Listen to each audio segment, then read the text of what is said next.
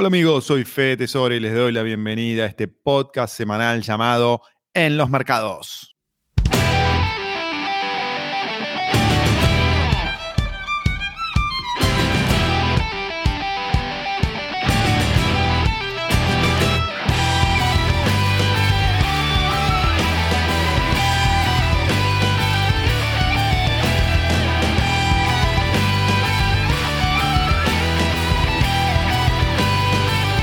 ¿Cómo andan amigos? Un gusto compartir este espacio con todos ustedes nuevamente en este podcast que crece todas las semanas. Miles de personas lo escuchan todas las semanas. Ya estamos en el puesto número uno de Apple Podcast, en, los podcasts de negocios.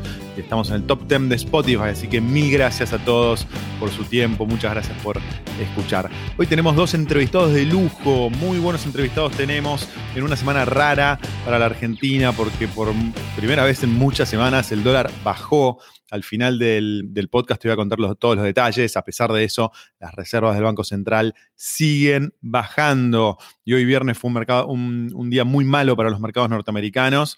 Mucho susto, mucha incertidumbre sobre qué puede pasar el martes con las elecciones. No solo, no solo acerca de quién gana, sino también si pierde Trump, cómo va a reaccionar. Y eso, por supuesto, asusta a muchos inversores. Bueno, hoy entrevistamos em, a dos eh, destacados inversionistas. Primero un empresario, Ignacio Noel, uno de los empresarios más destacados de la Argentina, que en momentos eh, como los actuales, donde muchos empresarios huyen, no solo en cuanto a sus inversiones, sino también se van físicamente del país, Ignacio no solo está acá, sino que apuesta a una de sus empresas, em, eh, Morixe, y en la entrevista nos vas a contar todos los detalles de esta interesante alternativa de inversión, sobre todo para aquellos que tienen pesos. Y después cerramos el podcast con una eh, entrevista a Esteban Edelstein Pernice, que es un experto en el mundo inmobiliario, una de las personas que más sabe del mercado suburbano, que está con esto de la pandemia, está sufriendo, está pasando muchos cambios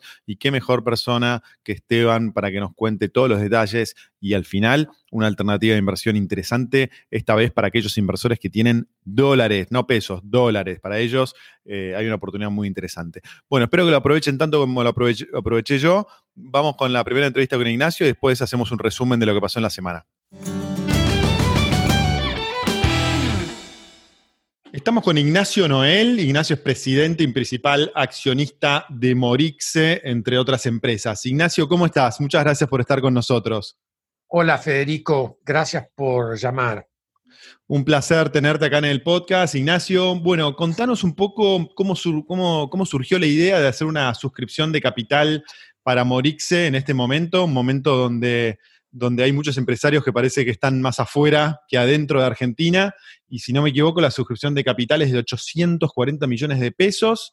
La mitad ya está eh, capitalizada por, por, vos y el resto es para accionistas. ¿Cómo, cómo surgió la, idea de hacer la, suscripción en este momento?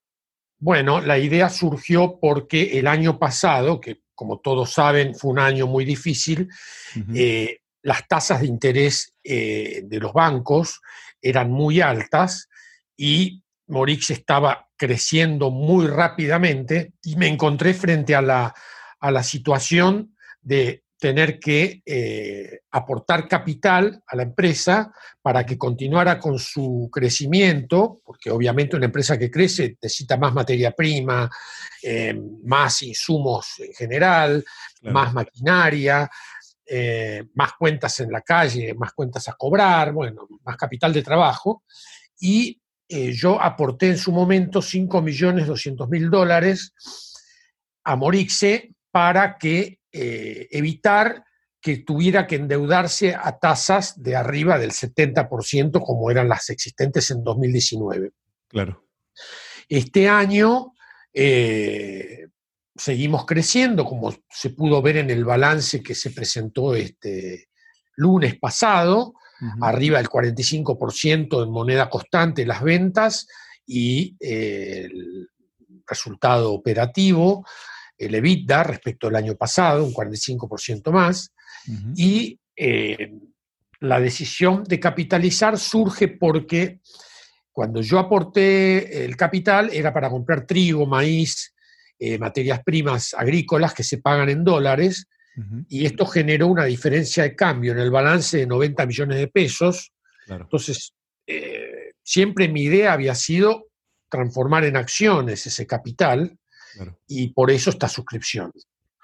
Excelente. Entonces convertís esa deuda en capital, digamos, y, esa diferencia de cambio ya no tendría que, seguir existiendo, digamos, o, es menor, digamos.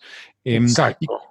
Y, cómo viene el negocio de Morixe? ¿Viene creciendo fuertísimo? ¿Cómo, se está dando ese, crecimiento tan, ¿Cómo están logrando hacer crecer tan fuerte eh, las ventas? Bueno, eh, como te conté recién, 45% de las ventas en moneda constante respecto del mismo periodo del año anterior. Eso es básicamente porque eh, la marca ya está posicionada en algunas categorías como la segunda marca eh, más importante, como puede ser el caso de harinas o en el caso de pan rallado. Eh, en algún caso la marca más importante como la harina que, de maíz para arepas eh, muy fuerte también en otros productos como papas congeladas, aceitunas, aceite de oliva. Ahora lanzamos aceite de girasol. Eh, básicamente el crecimiento es por mayor venta de los productos ya existentes y por nuevos lanzamientos que hemos hecho. Ahora hemos lanzado el mes pasado aceite de girasol y aceite mezcla, e inclusive participamos en licitaciones con esos productos. Ganamos una licitación de casi dos millones de paquetes de harina eh, para el Ministerio de Desarrollo Social, eh, que nos paga 25 días, lo digo para los accionistas que algunos dicen, uh, pero no le vendan al Estado, que no le, va a, pasar, nos ha pagado puntualmente. Y, bueno, básicamente porque seguimos lanzando productos nuevos, eh, ahora hemos lanzado aceite de oliva en botella de PET, que estamos exportando mucho a Brasil, y bueno, Brasil se ha reactivado, eso nos permitió aumentar de vuelta eh, eh, las papas congeladas con marca Morixe, que se exportan a Brasil, alrededor de un millón y medio de dólares por mes de exportaciones a Brasil. Eh, así que bueno, estamos con los productos en 15.000 puntos de venta en Argentina y en 20.000 puntos de venta en el Mercosur. Y mm, en cuanto, en cuanto, al, en cuanto al negocio, em, veo, veo un riesgo y, una, y algo positivo, ¿no? Las exportaciones ya son relevantes en, el total de las ventas y te parece que pueden tener margen para seguir creciendo? Esa es la primera pregunta. Es 20% de la facturación actual y yo creo que sí hay margen para seguir creciendo porque como te decía, por ejemplo, en el caso del aceite de oliva en botella de PET, ya estábamos vendiendo aceite de oliva, pero en botella de vidrio. Para darte una idea, una botella de vidrio pesa casi eh, un camión de aceite de oliva, si va en botellas de vidrio, lleva la mitad del peso es vidrio y la mitad es aceite. Con, con, con PET es 90% aceite, 10% base. Entonces, eh, pensamos multiplicar por tres o cuatro el volumen de exportaciones de aceite gracias a esta innovación que hemos incorporado. Así que las exportaciones deberían seguir creciendo y creo que si se acomodara el dólar oficial, más aún, ¿no? Claro, claro. O sea que si uno proyecta de acá a dos, tres años, la participación del negocio exterior tendría que ser aún mayor, ¿no? Porque si no me equivoco, cuando compraron la empresa, la exportación era baja ¿O no era inexistente. En ese momento hacía tres años que no se exportaba. Estupendo. Y del lado del mercado local, ¿cómo estás manejando, cómo está manejando Morix el tema de precios máximos y márgenes más chicos? ¿Hay tensión en ese sentido? ¿Cómo ves el panorama? Bueno, eh, Levita sobreventas en el, en el ejercicio anual cerrado el 31 de mayo de 2020 fue de 10% sobre ventas. Para una alimenticia es bueno, para morirse es bajo, debería ser mayor, porque nosotros tenemos costos mucho menores que las grandes empresas alimenticias.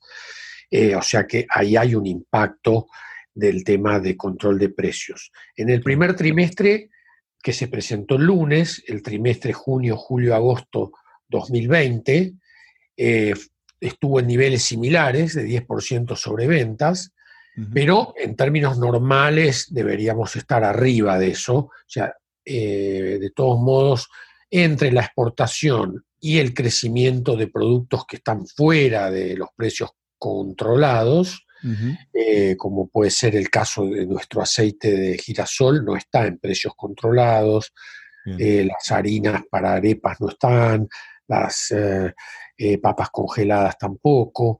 Entonces, entre las exportaciones y la parte del portfolio que está fuera, nos ha permitido más o menos mantener estos niveles de rentabilidad. La proyección de ventas para los próximos 12 meses es de 90 millones de dólares, que es aproximadamente un 40% por arriba de las ventas del ejercicio pasado. Claro. Y mm, en cuanto a, mercado potencial, las ventas eh, estimadas son de 90 millones de dólares. ¿Cuál sería el mercado potencial eh, de Morixe a futuro? Bueno, es una buenísima pregunta porque eh, justamente nosotros participamos, como esta semana estaba con algunas reuniones y entrevistas por el, con motivo de la suscripción, eh, pedí que me actualizaran cuál es el tamaño de los mercados en donde nosotros ya estamos participando con nuestros productos. Y tomando Argentina y parte del Mercosur, en el caso del Mercosur, solamente los mercados en donde ya estamos presentes con exportaciones de productos marca Morixe, son 3.500 millones de dólares. Entonces, eh, yo te diría que el crecimiento que tenemos potencialmente si estamos vendiendo 90, estamos penetrando en promedio solo 3% eh, de los mercados potenciales, que eh, cuando en algunos mercados ya estamos con el 20-25% de share, con lo cual eh, proyectamos crecer alrededor de 15% anual en moneda constante durante los próximos cinco años, o sea, prácticamente duplicar las ventas en los próximos cinco años. Estupendo. Y me quedé colgado con algo que comentaste recién, que Morixe tiene costos más bajos que las alimentarias más alimenticias más grandes o, más tradicionales. ¿Por qué, ¿Por qué? ¿Cómo lograste eso? Bueno, principalmente se debe a lo que se llaman normalmente los costos de estructura. Nosotros, eh, lo que es materias primas, el precio que pagamos es el precio de mercado del trigo, maíz, ahora girasol, papas, aceitunas, ahí no, no hay misterio, uno compra el mismo precio, pues son mercados donde se compra el precio internacional menos la retención en los casos donde hay retenciones. Pero tenemos costos de estructura mucho menores, nuestras estructuras son mucho más chicas, no tenemos tantas gerencias, no tenemos eh, estructuras como tienen las empresas más grandes. Y también hay una parte en donde nosotros creemos haber optimizado el negocio, que es que nosotros solo invertimos en activos fijos, básicamente maquinarias y obras de edificios, cuando no encontramos capacidad existente en Argentina y que eh, no esté utilizada. Entonces nosotros de alguna manera una buena, eh, una, una parte clave de nuestra estrategia ha sido aprovechar capacidad instalada en Argentina y que no estaba utilizada a pleno, y en donde hemos podido hacer asociaciones estratégicas de largo plazo, por ejemplo, yo te diría que la mitad de la harina que nosotros vendemos la estamos moliendo, el trigo lo compramos nosotros, pero lo molemos en molinos que no son nuestros, pero sí tenemos líneas de envasado que son nuestras en esos molinos y contratos a largo plazo con esos molinos.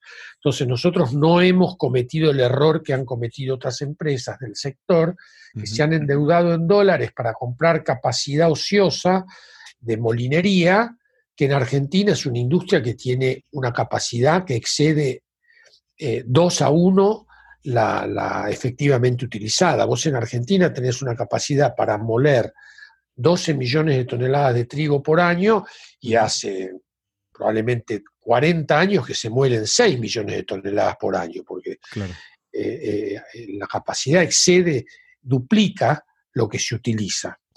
Entonces nosotros en ese, en ese sector no invertimos en activos fijos, sí invertimos en líneas de envasado porque vimos ahí que teníamos una marca en donde vendíamos todo lo que producíamos y de hecho la duplicamos eh, respecto, la triplicamos respecto al año pasado y este año con la pandemia vendimos el triple de harina que el año pasado.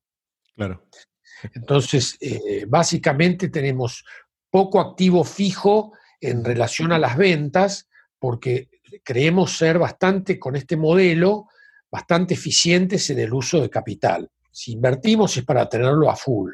Si no, no invertimos, utilizamos capacidad existente. Estupendo. Ignacio, estaba leyendo algunas eh, notas tuyas en los medios y una cosa que me llamó la atención es que comentaste que la cantidad de accionistas de Morix se pasó de 400 a 5.000 accionistas, si no me equivoco, en estos últimos tres años, em, cosa que me pareció espectacular, ¿no? Porque no hay muchas empresas de la Argentina eh, que tengan tantos accionistas. Si no me equivoco, esto fue algo que hiciste también en Sociedad Comercial del Plata. Entonces, en ese contexto, imagino que hay mucho accionista que está evaluando meterse en, esta suscripción de capital y comprar acciones de Morixe, que analiza el costo de oportunidad, ¿no? Dice, bueno, tengo pesos, ¿qué hago? ¿Trato de comprar dólares con esta locura que, tenemos los argentinos de comprar dólares? ¿O eh, me eh, compro acciones de Morix? Entonces, a ese, potencial suscriptor, digamos, de acciones, eh, ¿vos te parece que le puede ganar al dólar? Eh, por supuesto que el futuro nadie lo sabe, ¿no? Pero eh, ¿vos te parece que hay posibilidad que una inversión en acciones de Morixe le gane al dólar desde el punto de vista del análisis de un inversor individual? Yo no tengo ninguna duda que le va a ganar como ya le ganó. Así, el que usó dólares en la última suscripción, que fue a un peso 65 por acción, y hoy tiene una acción que hoy con el mercado destruido está arriba de 15 pesos y llegó a estar a más de 20, multiplicó por 10. Estamos hablando de la segunda mitad de 2000, el segundo semestre de 2018 fue la suscripción, o sea, en dos años multiplicó por 10. Sí, la devaluación fue mucho menor, digamos. La devaluación fue mucho menor, le ganó al, al, dólar. Y le ganó al dólar por una razón muy simple, porque los precios de Morix se siguen al dólar de alguna forma, porque son materias primas agrícolas. Entonces, lo que va al mercado interno, si bien hay precios controlados, etcétera, eh, eh, el propio gobierno reconoce que las empresas no pueden funcionar a pérdida, con lo cual eh, los precios se van ajustando y si uno toma una serie larga de precios del mercado interno de los productos que vendemos nosotros en dólares, va a ver que más o menos tiene un valor en dólares relativamente estable. Eh, que se ha actualizado cuando ha habido devaluaciones. Y en el caso de la exportación, bueno, obviamente que en ese caso son dólares. Entonces, por un lado vos tenés un flujo que genera la empresa, que son dólares, pero además esos dólares tienen un margen, porque nosotros tenemos una EBITDA sobre ventas que es positivo. Entonces, un dólar en el colchón no genera nada. Un dólar que circula dentro del circuito nuestro productivo y comercial genera un margen y genera además crecimiento porque nosotros seguimos lanzando productos y nuestro volumen de ventas aumenta. Entonces el valor de la acción no hizo otra cosa que seguir al valor de las ventas. Si vos te fijás, cuando la, empresa cambió su control de, eh, accionario de fines de 2017, facturaba 10 millones de dólares. Hoy factura, va a facturar en 90 en, en los próximos 12 meses 90 millones de dólares. Sí, la acción subió mucho, es verdad, pero también la facturación se, multiplicó por 9 en dólares. Nosotros pensamos que en los próximos 5 años, o sea, dentro de 5 años la facturación debería ser no menos del doble de lo que es hoy, por todos los lanzamientos que tenemos previstos y por los mercados en los que ya estamos, que son mercados que en total representan 3.500 millones de dólares por año de facturación, de los cuales nosotros tenemos alrededor de 90 millones de dólares. pensamos seguir creciendo. Entonces yo al que tiene pesos hoy en día, es accionista de Mauricio, no lo es, pero puede comprar los cupones en la bolsa y suscribir. Y tiene un ahorro en pesos y dice, bueno, yo puedo comprar dólares o comprar acción de Morixe, yo le diría sin ninguna duda que compre acciones de Morixe y las guarde. Obviamente, la acción lo que tiene es que es más volátil que el dólar, Claro. Porque el dólar sube porque hay una emisión monetaria desenfrenada. Entonces el dólar sube porque cada día hay más pesos. Pero la acción de Morixe no se emite todos los días, hay un número limitado. Entonces, en ese sentido está protegido y vas a tener un dólar eh, productivo, te diría. Entonces debería seguir subiendo. Eh, yo como accionista no tendría ninguna duda. Bueno, yo de hecho estoy eh, capitalizando 5 millones mil dólares al tipo de cambio oficial, que es como se cancelan las deudas en dólares en Argentina, pero lo aclaro para que nadie crea que yo me puedo beneficiar porque el dólar contado con líquido, el dólar MEP, o sea, la capitalización, se convierte esa deuda en dólares al tipo de cambio comprador, que es el más bajo, Banco Nación, y se me dan acciones a mí a 14 pesos por acción y yo entrego los cupones, que son el derecho de preferencia para suscribir que tienen todos los accionistas. Estupendo. ¿Estás pensando alguna política de dividendos a futuro con las acciones? Sí, muy buena pregunta.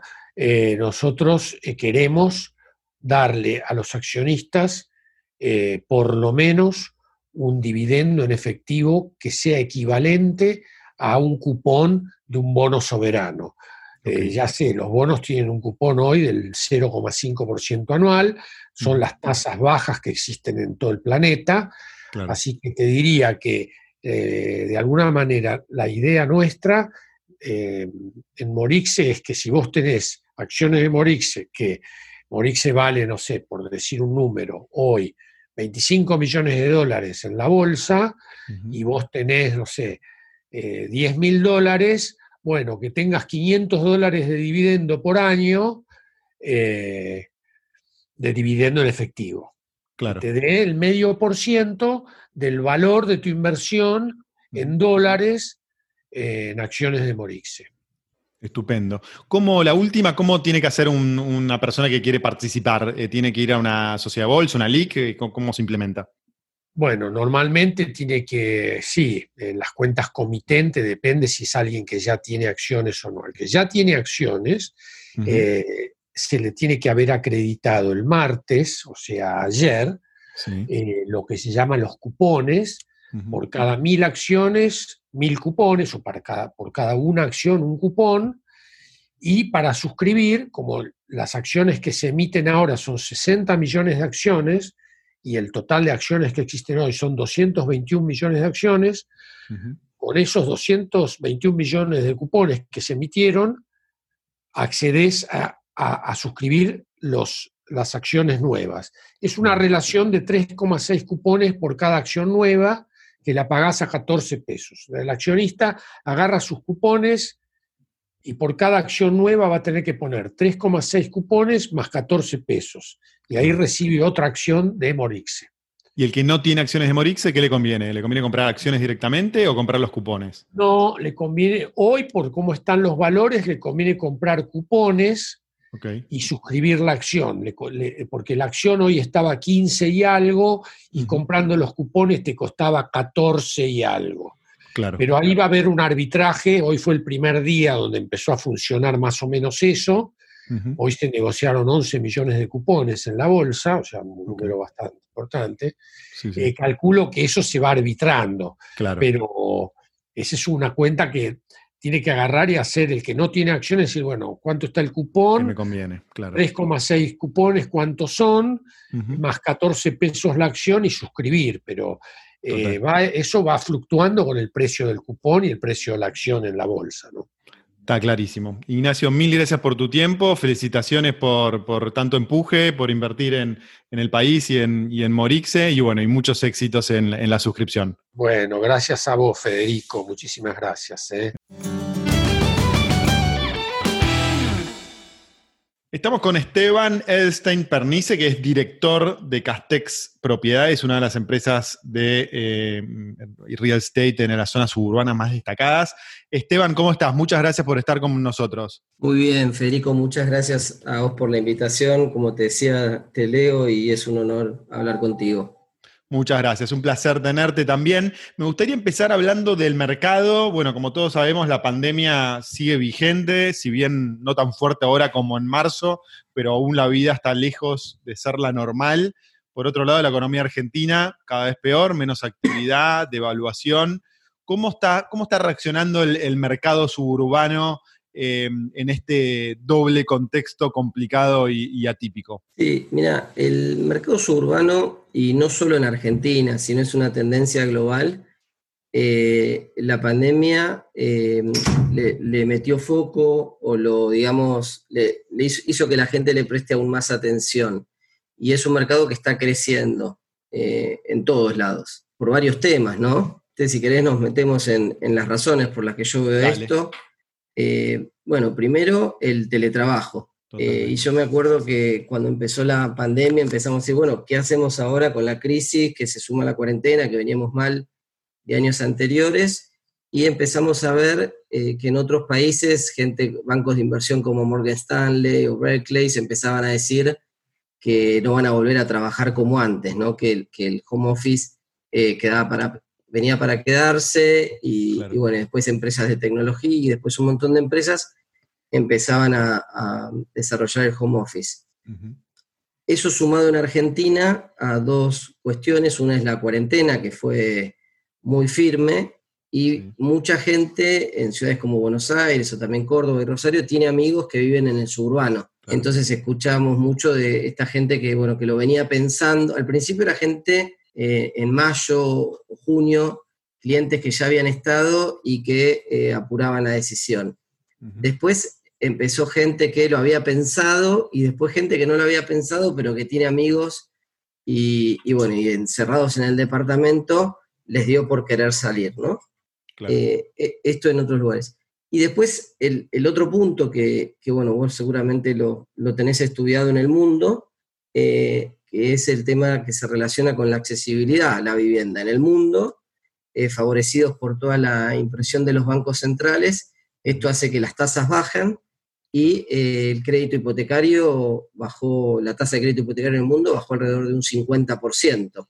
Total. Eh, y en Argentina, como no tenemos crédito hipotecario y la, y la economía tiene los problemas que tenemos, el efecto similar o comparable es la devaluación que hace para solo aquellos clientes que tienen dólares ahorrados o tienen un activo real, el costo de reposición o el costo de construcción bajó de manera muy, pero muy significativa. Eh, Ahora, y es eso. Sí. Eh, te, quería preguntar, em, eh, este contexto lo entiendo perfecto. Ahora, al inicio de la cuarentena, si mal no recuerdo, las transacciones se detuvieron, no solo en el mercado suburbano, en todos los mercados de, real estate, porque bueno, no se podían mostrar casas, creo que los escribanos estaban cerrados, etc. Se empezó a reactivar, es decir, no solo ves interés, sino está viendo transacciones, ya está empezando a operar el mercado, volviendo a cierta normalidad, o todavía no? Sí, sí, como vos decís, eh, marzo, abril eran reuniones que nosotros teníamos. Eh, eh, muy, preocupados porque ni siquiera podríamos, podíamos mostrar lotes y la verdad que ni siquiera recibíamos consultas. Era, era como que todo el mundo estaba recalculando, ¿no? Eh, mismo los ejecutivos en sus empresas, los empresarios, la gente en relación de dependencia. Yo creo que, que marzo, abril y, ya gran parte de mayo, que yo me acuerdo de una charla en, para Prop que está online, que yo decía que esto se iba a dar y me acuerdo de la cantidad de gente, por lo menos 15 me dijeron, Esteban, estás borracho. Eh, y, te lo confieso, hasta mi mamá me dijo después cuando estás loco. probado, a, los tres meses me lo dijo mi mamá, cuando vio las ventas, dice, che, Esteban, te tengo que reconocer algo. Un gerente me llamó, me dice, mira, te tengo que pedir perdón porque pensamos que estabas tirando fruta. Claro. Eh, pero bueno, al, principio fue, veníamos mal, ¿eh? no veníamos bien, fue a cero. Eh, y bueno, y hoy sí, hoy estamos a pleno. Se lanzó un proyecto este fin de semana, un barrio nuevo en, Puertos, en Escobar, y entre todas las inmobiliarias que vendemos ahí, nosotros somos inmobiliario oficial. Eh, no tengo el número, pero se vendieron más de 50 lotes en un fin de semana, eh, posiblemente. Eh, entonces el movimiento está viniendo más por el lado de lotes, gente que se va a poner a construir aprovechando el precio tan bajo y no tanto en usados, ¿no? Porque lo, que me imagino ahora que está pasando es que comprar un terreno y construir termina más, siendo mucho más barato que comprar una casa ya construida hace tiempo, ¿o me equivoco?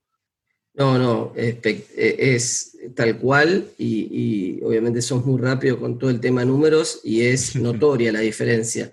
Nosotros tenemos una empresa constructora nuestra que es eh, Victoria Homes y para darte una idea, el precio en diciembre del 2016, eh, construir metro cuadrado estaba a 2.550. Esto es todo incluido, todo te digo, hasta el pasto, nivelación del terreno, interiores de placares, luces, la casa lista para mudarse. Eh, ese costo llegó a estar hace un mes en 720 y te digo hace un mes porque tuvimos desde un mes acá, no te lo voy a contar a vos, la suba del dólar eh, hoy debe estar abajo de 700. Claro. Y, es menos de la mitad de lo que te costaba hacer una casa. Casi una tercera parte, casi. Sí. Sí, obviamente igual esto es muy importante ser claros con tus oyentes, que vos siempre asesoras bien, que esta es una foto, ¿no? Claro. Eh, los precios van a, van a subir, me imagino, los próximos seis meses, un año, digamos. Y hay una lógica que te dice que al haber semejante evaluación, que para mí es, no sé si mucho o poco, pero es enorme, eh, podría pasar que el dólar se, estanque ahora y empiece a haber inflación en los materiales.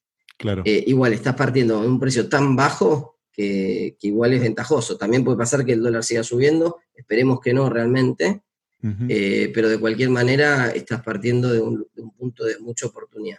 Y en el caso de las casas, digo vos Federico, si tuvieras que vender tu casa, salvo que porque tenés que vender sí o sí, no, no se salió la gente inmediatamente a vender. Eh, y el costo de reposición bajó tanto, hablábamos recién de un 50%, que las casas no bajaron un 50%. Sí, bajaron, bajaron y también hay un costo. Y la casa usada tendría que costar más porque vos no tenés el riesgo de construir, no tenés que alquilar en el medio, no tenés gastos. o sea, tiene que haber un diferencial, pero no el doble, ¿no? Claro, claro. Em, y en ese contexto, para un inversor, ¿no? Para, porque acá hay dos, me imagino que hay dos tipos de, compradores de terrenos, ¿no? El, usuario final que dice, bueno, me construyo mi casa y el día de mañana me mudo, pero no sé si está aún o en el pasado estaba el inversor. ¿Te parece que hay margen para que el inversor haga un negocio de comprar un terreno hoy, construir y vender dentro de un año, por ejemplo? Mira, te lo voy a... Yo siempre pienso en eh, la necesidad para que entre el inversor, ¿no? Nunca pongo al inversor primero, sino primero tiene la, necesidad. Y, volvamos un segundo atrás en la gente que nos está comprando hoy. Es gente que tiene un departamento, compra un terreno, construye su casa mientras sigue teniendo el departamento. Claro. Eh, esa es gente que tiene mucha plata, que tiene 250, 300 mil dólares por lo menos líquidos para invertir en eso, ¿no? Claro. Eh, la mayoría de nuestros clientes tiene una casa, un departamento en Caballito, una casa, un departamento en Núñez, una casa en, Morón, en donde sea, San Isidro, en Lomas, y tienen que vender para comprar en el barrio cerrado. Pero ¿qué pasa? Es donde viven, entonces tienen que vender y alquilar, hoy no se consiguen alquileres en el suburbano. Entonces ahí es donde el inversor, este, este, diferencial que te decía recién, donde es fundamental el, diferencial, el, el inversor para que esta gente que vende el departamento con la plata en la mano, que son un montón, que se quieren mudar pero no tienen las dos platas, ¿me explico? Sí, sí, sí, eh, perfecto. No, tienen la casa por dos, venden el departamento y van a comprar una casa. Y la verdad que todavía no hay muchos inversores porque los primeros que reaccionan eh, en estos contextos es la familia, que ve la necesidad. El inversor como que siempre está un poco más a resguardo. Yo creo que eh, que, habría que apurarse, digamos, para aprovechar esto y, sin duda va a haber un negocio ahí. perdón, sin duda, yo estoy convencido que va a haber un Claro, porque a ver si te sigo bien y si razono bien. Lo que puede hacer un inversor hoy, voy a poner números muy, muy redondos, digo, es comprar un terreno, construir, eh, va, a terminar, el costo va a terminar siendo, por decirte cualquier, cualquier cosa, 100, y una casa similar construida hace 5 años va a valer, no sé, 300, digamos. E, e, esa situación se tendría que dar eh, más o menos a grandes rasgos, ¿no?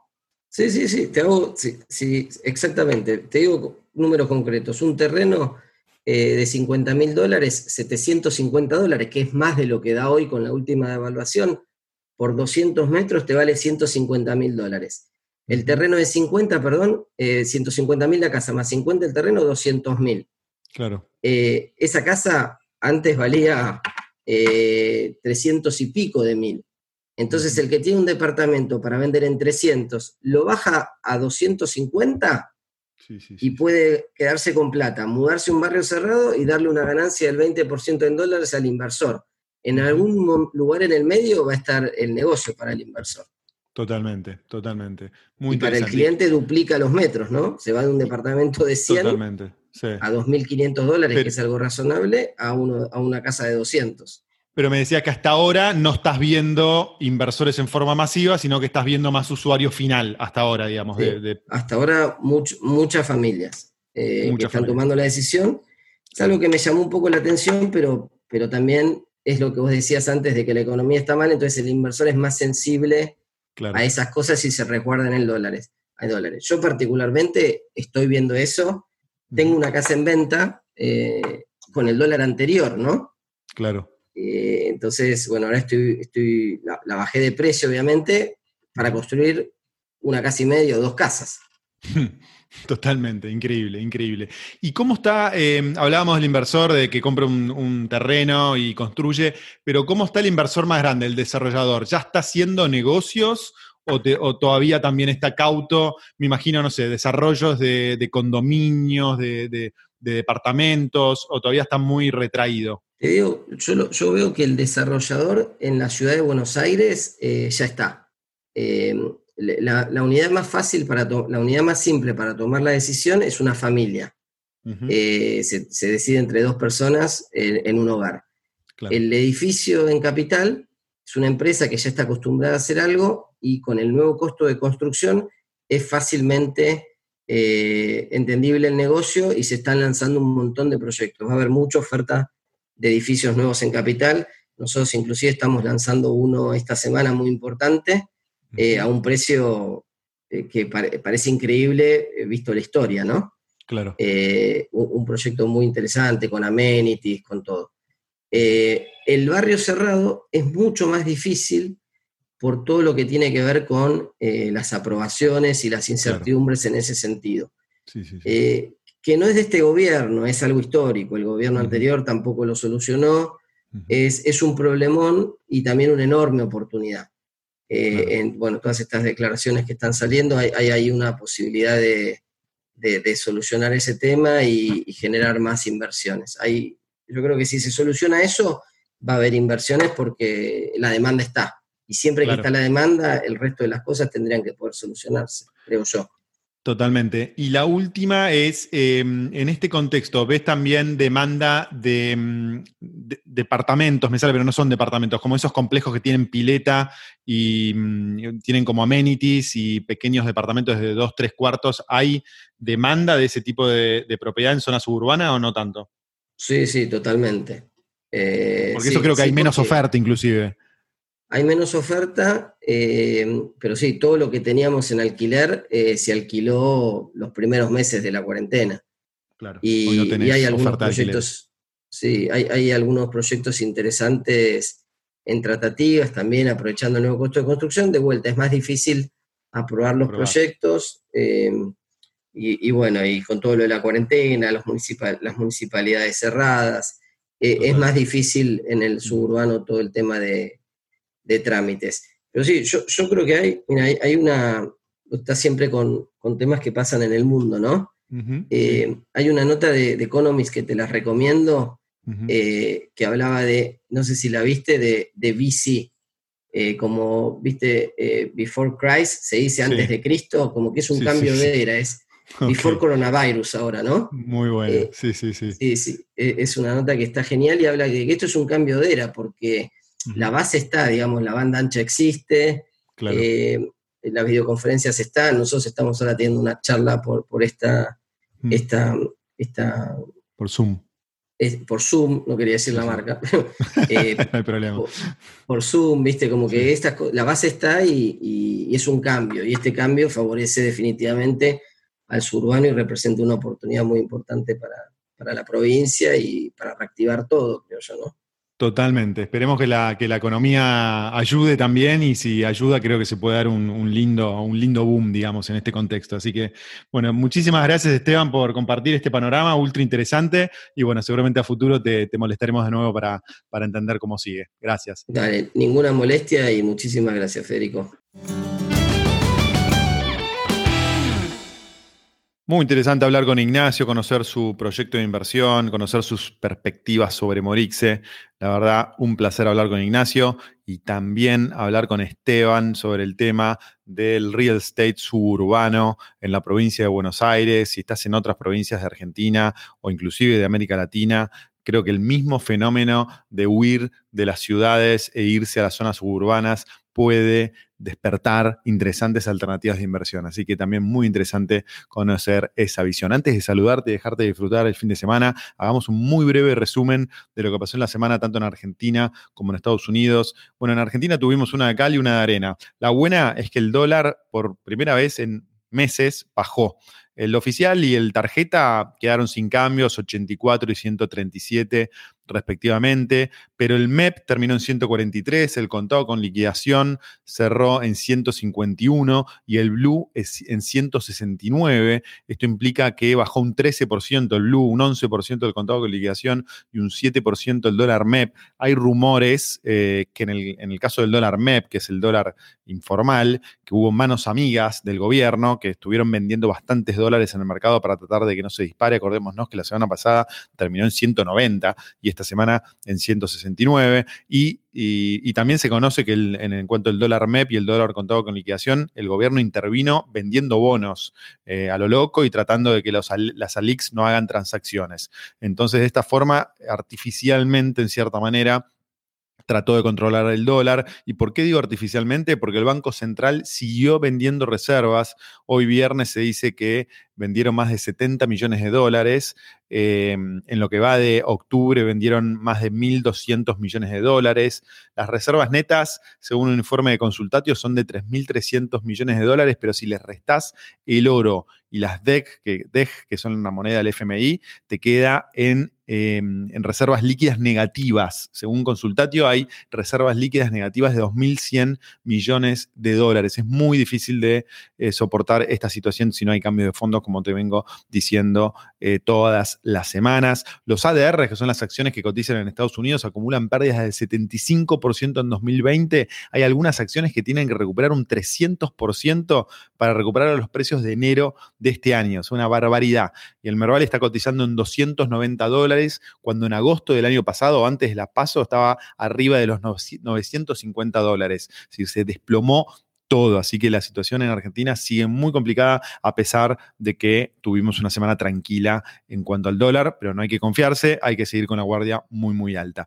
El mercado de Estados Unidos tuvo un viernes muy complicado, el S&P 500 terminó este, bajando un 5.64 en la semana, terminó en 3.269 puntos. Eh, la once de oro bajó también, 1878, y el Bitcoin tuvo una suba, llegó a 13.549, con una suba casi del 5% en la semana, llegó a picos de 3.800. El, el Bitcoin está muy, muy sólido, subiendo todas las semanas y seguramente queriendo ir a buscar nuevos máximos. Pero como te decía, Wall Street, las acciones de Estados Unidos bajaron un poco nerviosas por las elecciones del martes. El martes va a ser un día muy importante en Estados Unidos y eso seguramente va a tener un impacto en las acciones, pero también el tema del coronavirus y los casos nuevos que hay tanto en Europa como en Estados Unidos pusieron mucho nerviosismo al mercado y esto sumado a un mal balance de Apple que bajó un 6% el viernes, eh, hicieron un viernes negro para el mercado norteamericano. Así que bueno, con esto se cerramos. La semana que viene a estar muy atentos a ver cómo sigue el tema del Banco Central en Argentina